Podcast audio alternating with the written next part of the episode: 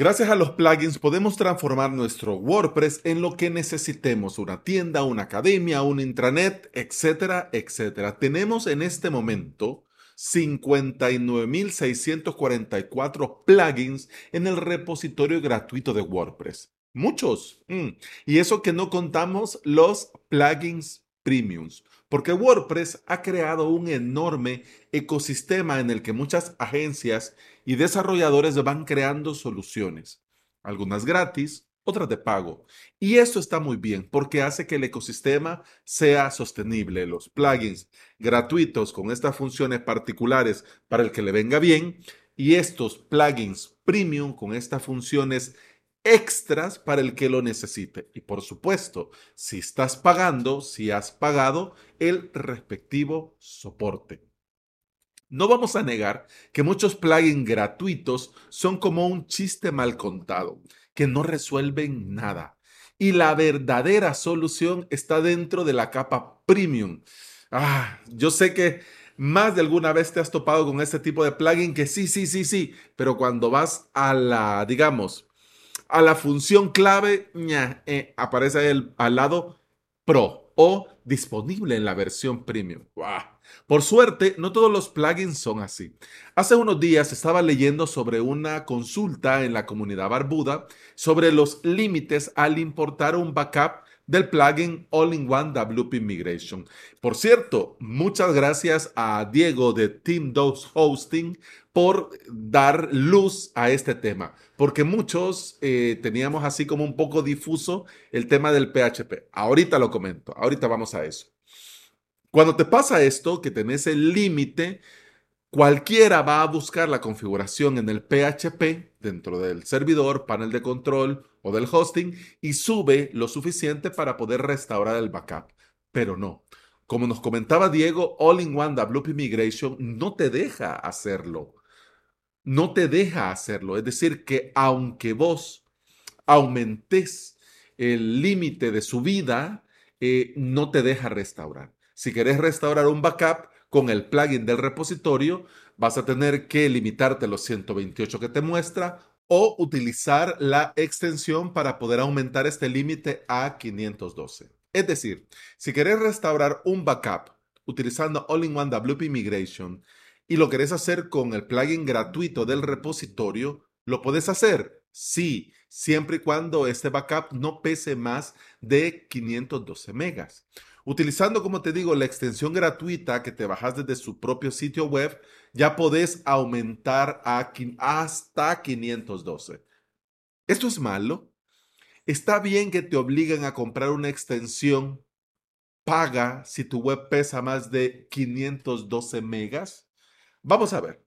512 megas es mucho, muchísimo para una instalación de WordPress. Para que te hagas una idea, mi web, avalos.sv, pesa 400 megas.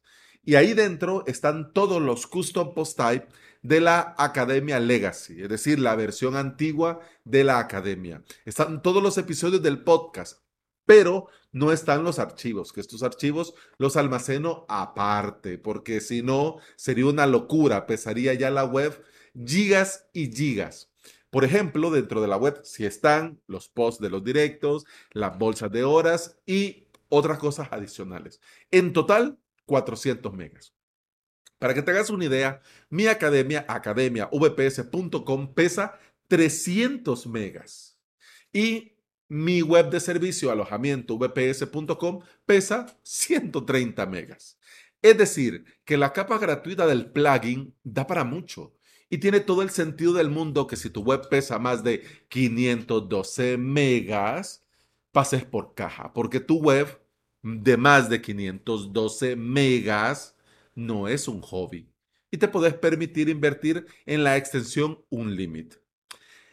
Esta extensión Unlimit quita las restricciones y te permite restaurar las webs pesen lo que pesen. La ventaja es que es pago único y para todos tus sitios. Es decir, que una sola inversión que vas a poder usar y volver a usar en todos tus sitios y los sitios de tus clientes. Yo te pongo este ejemplo para que veas que en la gran mayoría de casos el límite está bien pensado y en la gran mayoría de casos hasta está justificado. Eso sí, nunca falta el rata que te ponga la función clave de paga. Pero, mm, mm, por suerte no son, eh, no es la norma, son la excepción. Pero mm, ya cuando yo me topo un plugin así, definitivamente lo quito y ya está. Busco una, una opción, una alternativa que mira, casi 60 mil plugins lo vas a encontrar, sí o sí. Hablando de este tema, es importante tener presente dos cosas. Uno, lo gratis no es malo.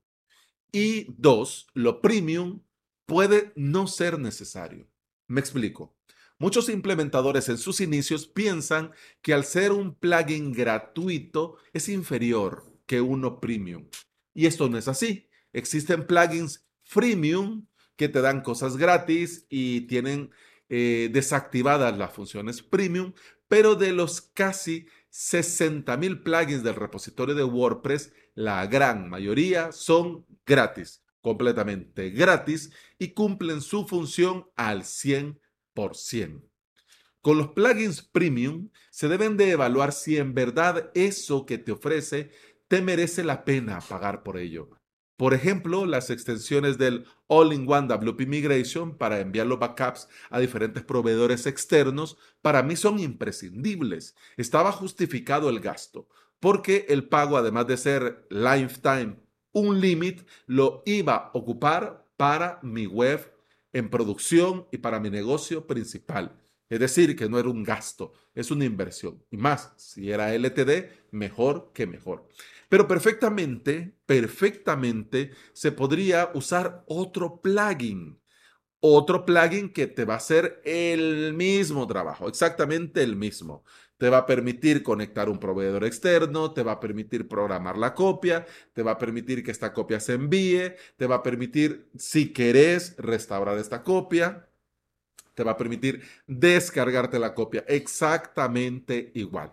¿Se puede? Sí. Con el paso del tiempo he aprendido que los plugins premium valen lo que valen por el soporte y por esa mano experta que te va a resolver cuando necesites y cuando tengas algún problema que por tu lado no logras resolver. Para mí, en honor a la verdad, por esto valen los plugins premium lo que valen. Y además, por supuesto, por las funciones adicionales. Pero no se te olvide, no se te olvide. Lo gratis no es malo y lo premium puede no ser necesario. Bueno, hemos terminado el episodio 736 de Implementador WordPress y VPS. Se despide de vos Alex Ábalos, soy formador y especialista en servidores y paneles de control que son usados para crear y administrar hosting VPS. Puedes encontrar en avalos.sv donde también vas a encontrar los enlaces a mi academia y a mi servicio de alojamiento. Te invito a volver y escuchar otro episodio porque en este podcast no solo te cuento de, estos, de estas diferencias entre los plugins premium y gratuito, sino que también te hablo de WordPress, de hosting VPS, de emprendimiento y del día a día al trabajar online. Muchas gracias por acompañarme y escucharme. Continuamos en el próximo episodio. Hasta mañana. Salud.